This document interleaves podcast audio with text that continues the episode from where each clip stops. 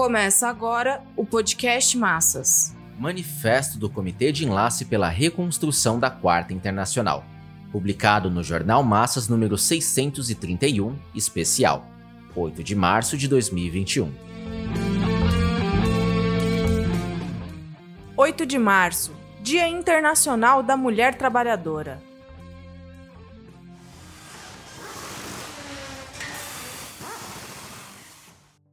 O Comitê de Enlace pela Reconstrução da Quarta Internacional é um organismo que reúne as seções do Partido Operário Revolucionário no Brasil, Argentina e Bolívia, além de um comitê construtor no Chile.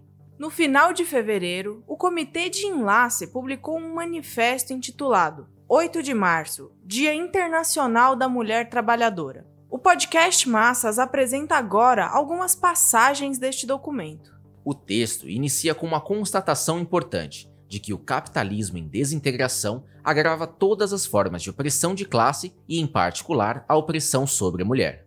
É importante notar, logo na primeira frase do manifesto, a caracterização da opressão sobre a mulher como uma forma particular de opressão de classe. Trata-se da definição marxista do problema que é tomada como ponto de partida para toda a análise. Na sequência, o texto indica o único sujeito histórico capaz de solucionar o problema da opressão sobre a mulher, dizendo claramente que somente o proletariado organizado pode combatê-la e eliminá-la.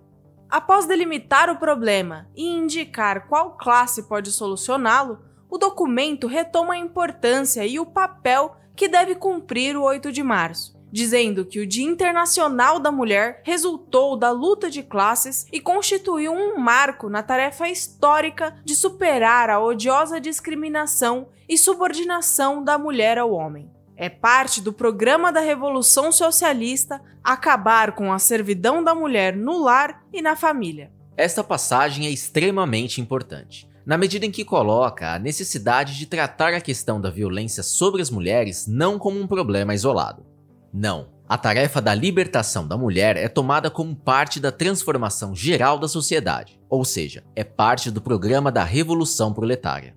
O primeiro parágrafo é concluído com uma declaração aberta do objetivo do Comitê de Enlace para essa data, afirmando que luta para que os sindicatos, movimentos e correntes que se reivindicam dos trabalhadores organizem o dia 8 de março, como ponto de partida da defesa dos empregos, salários, direitos sociais, saúde pública e fim de todas as formas de discriminação.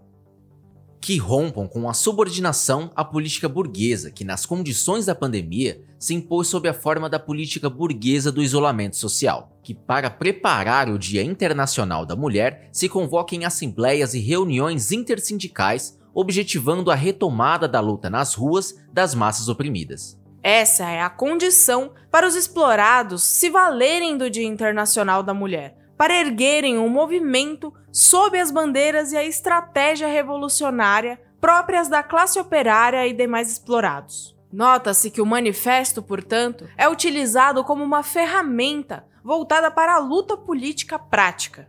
O texto aborda a origem operária e revolucionária dessa data, além de chamar a atenção para a definição de mulher trabalhadora, que a burguesia procurou desfigurar. A seguir, dá um salto para os problemas do presente, particularmente para os efeitos das crises econômica e sanitária.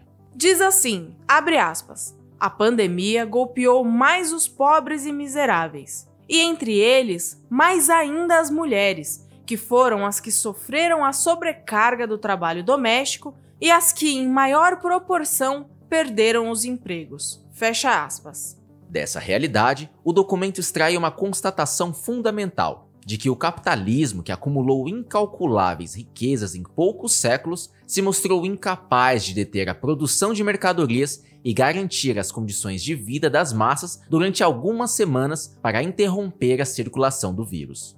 Sem vacina e com os sistemas de saúde debilitados, a maioria ficou à mercê do contágio e suas consequências. Todas as políticas aplicadas fracassaram. Após relembrar as mobilizações populares em resposta à crise no último período, nas quais as mulheres tiveram importante participação, o manifesto denuncia a traição das direções sindicais e políticas, direções que ficaram paralisadas diante da catástrofe social para auxiliar os capitalistas, rechaçando qualquer forma de resistência ou organização independente dos trabalhadores. Continuam submetidas ao parlamentarismo, à conciliação de classes, adaptando-se às imposições do grande capital, quando a burguesia abandona as formas democráticas, mostrando-se cada vez mais autoritária. Em cima disso, o documento aponta a necessidade de organizar e mobilizar as mulheres, levando as reivindicações da defesa dos empregos, salários e direitos sociais, e afirma que para travar essa luta é necessária a independência política diante dos governos, da burocracia sindical e dos empresários.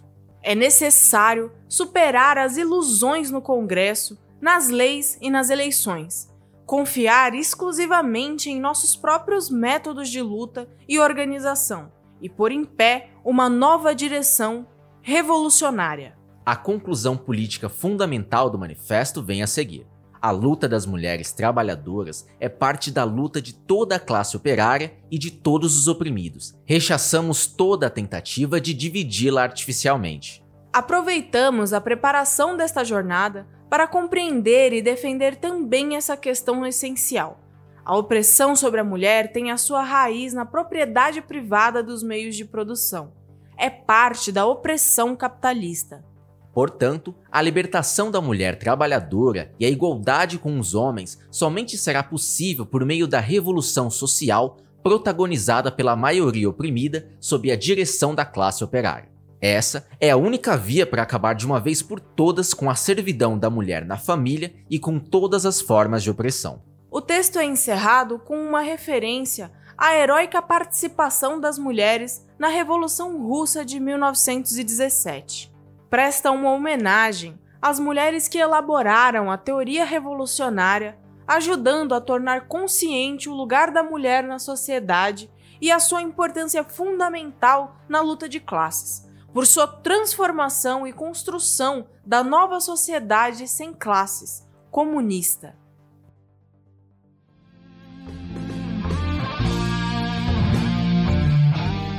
Esse podcast é apresentado pelo Partido Operário Revolucionário, membro do Comitê de Enlace pela Reconstrução da Quarta Internacional. Para mais informações, acesse formassas.org.